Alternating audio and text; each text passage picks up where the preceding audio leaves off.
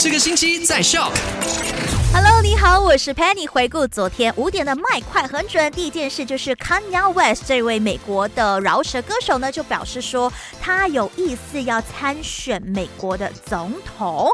那如果你对 Kanye West 这个名字不陌生的话呢，相信你一定看过他跟运动品牌合作的鞋子啊、也听过他跟 Taylor Swift 闹不和的消息。他跟 Kim Kardashian 的关系呢是两夫妻，所以你肯定知道他是谁了吧？好啦，第二件我们说到的这个快很准，就是呢，这个呃某一家航空公司，他们就讲说，hand carry 的这个 luggage 呢不能使用滑轮式，只能使用手提式的。详情可以去到去到他们的官网查看。第三就是呢，昨天呢，沙拉越灾难委员管理会就宣布说，按摩院可以恢复营业了，当然有特定的 SOP，详情可以去到 My Sarawak 的 Instagram 或者是 Facebook。但是听说现在 appointment 都被 book 满了啦，如果真的很想去按摩的话，提早做 appointment 咯。